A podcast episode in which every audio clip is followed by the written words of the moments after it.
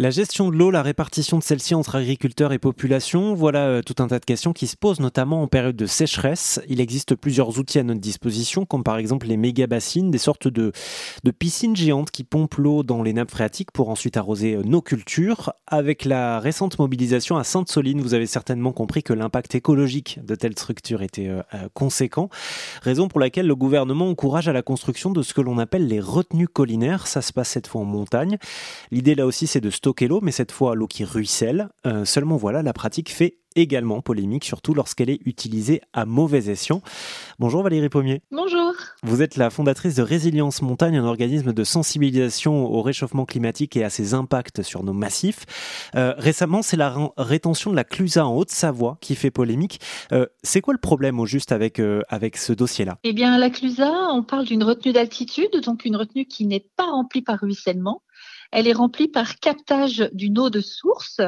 L'idée, c'est de creuser en pleine forêt, au plein milieu d'un bois qui est exceptionnel, un trou pour stocker 148 000 mètres cubes d'eau, on va dire l'équivalent de 5 terrains de foot, de 60 piscines olympiques.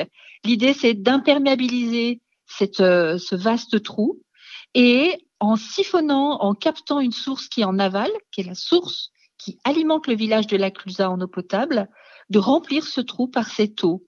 Le souci, c'est que dans cet endroit, euh, il y a une biodiversité exceptionnelle, il y a des dizaines d'espèces protégées, la forêt est, magnifique.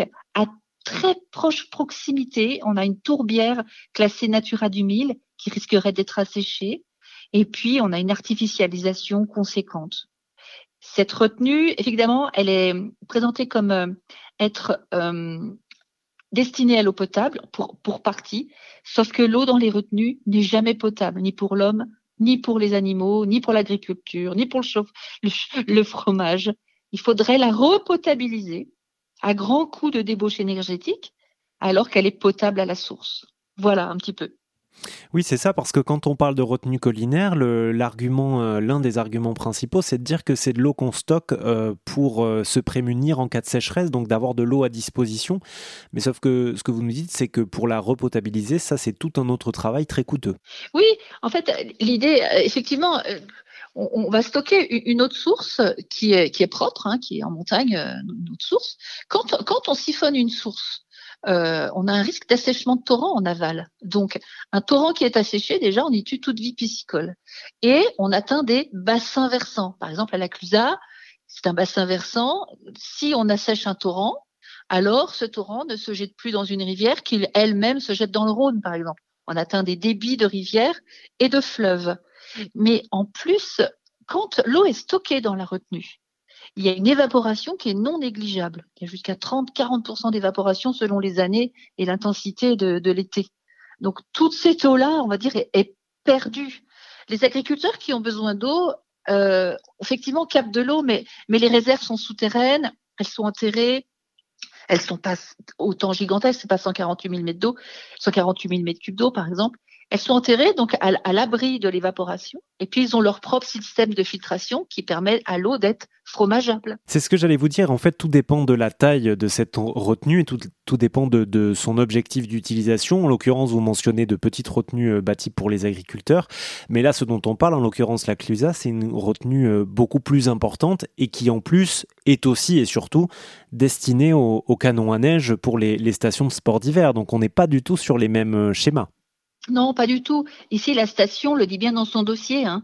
L'idée de la station de la Clusa, c'est d'augmenter son taux de couverture en neige artificielle de 27% à 45%, c'est-à-dire enneiger artificiellement en 33 hectares de pistes supplémentaires.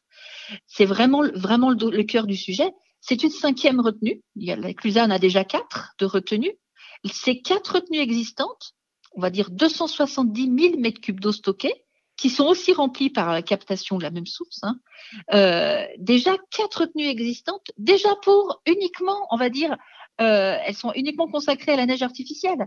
Donc une cinquième, en plus dans un endroit qui est riche d'une biodiversité extraordinaire, effectivement, c'est une maladaptation, oui. Euh, en quelques mots, Valérie, où, où en est le dossier aujourd'hui de cette retenue collinaire de la Clusa en Haute-Savoie? Aujourd'hui, le juge du tribunal administratif de Grenoble a donné raison aux associations qui faisaient un recours en référé. Le 25 octobre dernier, le juge a estimé que les travaux ne devaient pas commencer euh, parce que le projet ne serait pas euh, d'intérêt public général majeur, d'utilité publique générale majeure. Ce qui se passe aujourd'hui, c'est que le ministère de l'écologie et la mairie de la Clusaz font appel à ce, à ce jugement afin de casser le jugement, ce qui est incroyable. Pourquoi, selon vous? Eh bien, on se pose tout un tas de questions. Quel est l'intérêt du ministère d'écologie de vulgairement zigouiller des dizaines d'espèces protégées, de siphonner une source d'eau potable, de détruire 8 hectares paysagers exceptionnels, euh, de mal adapter euh, l'eau. Quand on a eu rendez-vous, les associations ont eu rendez-vous avec le monsieur le préfet euh, de Haute-Savoie fin décembre d'année dernière effectivement, il a bien annoncé que l'idée, c'était de ne pas avoir de jurisprudence sur ce dossier.